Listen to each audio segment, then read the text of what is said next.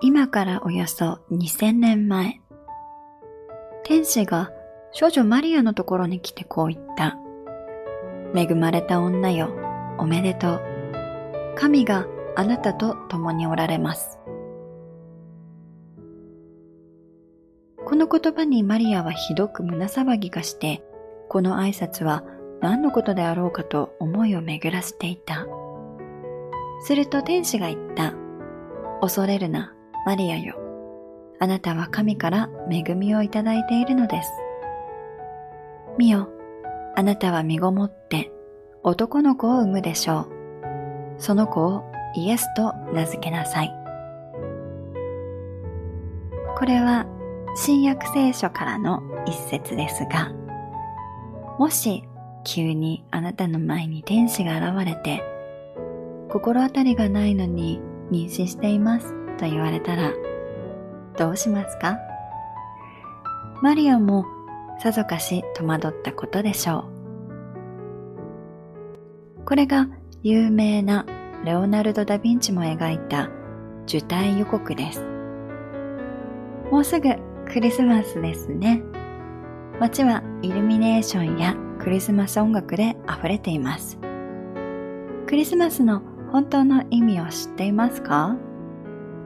スペルを見るとわかるのですが、クライスト、キリストとマス、ミサ、礼拝という言葉ですね。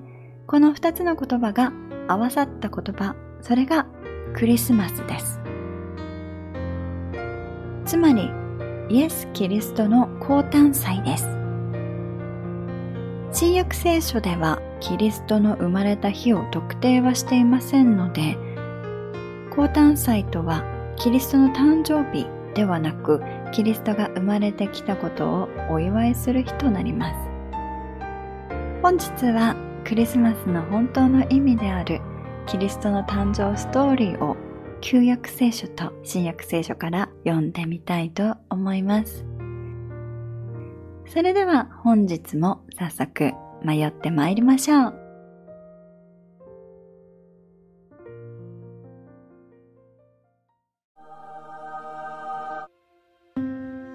ちょっとなんかこんなことから始めちゃったからドン引きしてる？あのー、今回も宗教論とかではなく、あのお話として聞いていただければ幸いです。今年は2023年ですね。これを西暦と言いますが、これ何の数字か皆さんはもちろんご存知ですよね。西暦とはキリスト教の伝統に基づく年号の表記法であり、この表記法はイエス・キリストの誕生期限とし、その前後を分けて年数を数えています。キリストの誕生前は紀元前、BC, before Christ。誕生後は紀元、AD と表記されます。このね、AD は after Christ death かな ?after death なんかね、そういう風に解釈されたりしてるんですけど、これ違って、確かラテン語でなんか言葉があって、それで AD って言われてるんですよね。ちょっとごめんなさい。私そこまで詳しくないので、一概には、あの、これですと今は言えないんですけど、でもこの西暦というのは、キリストの誕生から影響されてできた数え方というものですね。では、どのようにキリストは誕生したのでしょうか？時は遡ること、約2000年前。冒頭に読んだ通り、天使が少女マリアのところに来て、受胎予告をします。戸惑ったマリアは天使に言った。どうしてそんなことがありえましょうか？私にはまだ夫がありませんのに。天使が答えて言った。精霊があなたに望み、美と高き者の力があなたを覆うでしょう。それゆえ、生まれ出る子は聖なるものであり、神のこと唱えられるでしょう。神には何もできないことはありません。そこでマリアは言った。私は神のはしためです。お言葉通り好みになりますように。そして天使は彼女から離れていった。マリアとヨセフは婚約していたが、まだ一緒にならない前に精霊によって身重になった。はい、これね、あの、私も子供の頃は何言ってんだか全くわかんなかったんですけど、あの、ね、大人になってちょっとよくわかりました。最近になってよくわか、いや、よくわかんないですよ。わかんないけど、うん、うん、まあ、こういうことで身重になったそうです。はい。進みますよ。皆さん大丈夫ですか？ついてきてますか？つまり、マリアは、ヨセフの子供ではなく、精霊によって妊娠したという奇跡の物語なんですよね。一方、その頃ヨセフはというと、ヨセフは正しい人であったので、彼女のことが公になることを好まず、密かに離縁しようと決心した。彼がこのことを思い巡らしていた時、神の使いが夢に現れていった。ダビデの子ヨセフよ、心配しないでマリアを妻として迎えるがよい。その体内に宿っているのは精霊によるのである。彼女は男の子を産むであろう。その名をイエスと名付けなさい。彼は己の民をその諸々の罪から救うものとなるからである。と戸惑っていたヨセフに天使が現れてこう言ったそうです。うん。ちょっとね、すごいよね。婚約者が自分の身に覚えがないのに妊娠したって、そりゃあ、そりゃそりゃヨセフも戸惑いますよね。うん。まあでもこうね、天使がそうやって言ったことによって、あ、そっかって受け入れたそうです。マリアとヨセフはガリラヤの町ナザレを出て、ユダヤのベツレヘムというダビデの町へ登っていった。彼らがベツレヘムに滞在している間に、マリアは月が満ちて、ウイゴを産み、布にくるんで会話桶の中に寝かせた。はい。結構ね、だいぶはしょられていますが、えっ、と、はい、もう誕生しております。ここで誕生してますね。で、ここで注目するのは、会話桶です。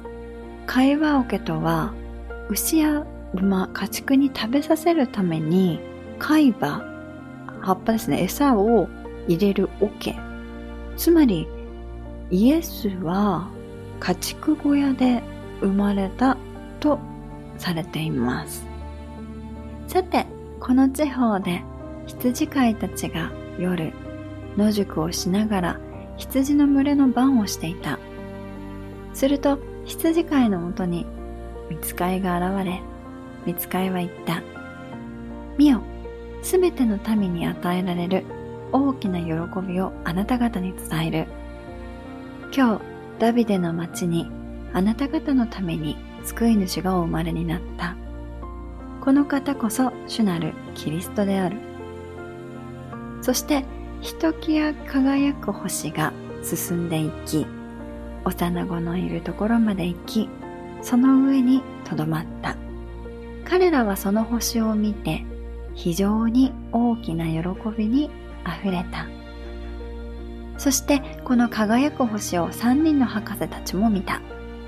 その星を頼りにイエスの誕生した馬小屋まで行き、母マリアのそばにいる幼子に会い、ひれ伏して拝み、また宝の箱を開けて黄金入香これはフランキンセンスですね。アロマをやってる方はよく聞くかもしれませんが、入香はこの時イエス様に贈られたプレゼントの中に有効フランキンセンスがあります。あともう一つ、没薬マーですね。この3つの贈り物を捧げた。この救い主イエスの誕生は旧約聖書のイザヤ書でも予言されていたので博士たちはこの予言を知っていてその予言が成就したことを喜んで当時一番価値があるとされていたこの3つのプレゼントを送ったとされております。はい。これがざっくりとしたキリスト誕生ストーリーです。聖書でもこのお話は何というか詳しく書かれているというよりはこうざっくりと淡々と話されて語られていますねまあねいろんな宗派やいろんな感じで語り継がれたりこの物語をこのクリスマスシーズンに話されたりしますけどこのキリストの降誕を祝うのがクリスマスです。この話を聞いた後によくよく考えてみるといろんなことが辻褄が合ってくると思います。クリスマスカラーというと何色を思い浮かべますか？赤、緑、白といったところではないでしょうか。赤色は後にキリストが十字架で流された血を意味しています。緑色はクリスマスに飾るもみの木、またはヒイラギで使われている色ですね。これらの植物は冬の間も枯れることがないため永遠の命や力強さを象徴するとされています。そして白は純白さとかですね。そしてクリスマスツリーの上には星が輝いていませんか？この星はキリストの誕生に現れた時の星を表していて、そしてプレゼントは博士たちがキリストに送った贈り物を表しています。キャンディーケーンと言われる杖の形をしたキャンディーは聖書に登場した羊飼いの杖を表しています。クリスマスソングでよく歌われる聖なる夜なんてフレーズがありますが、これは恋人たちがイチャイチャする夜を指すのではなく、少女のマリアから聖なる赤ちゃんが誕生したということです。何気なく耳にしているクリスマスソングの清しこの夜や Joy to the world など意識して聞いてみると意味が分かって面白いかもしれません。今年のクリスマスはぜひこのお話からクリスマスイルミネーションやクリスマスソングを楽しんでみるのはいかがですか？きっと知ってる方もたくさんいらっしゃると思いますが一応ね私のポッドキャストこれジャンルがあの宗教も入っていますのでたまには宗教っぽいことを話してみましたよ。それでは皆さんも良いクリスマスが過ごせることを願っております。メリークリスマス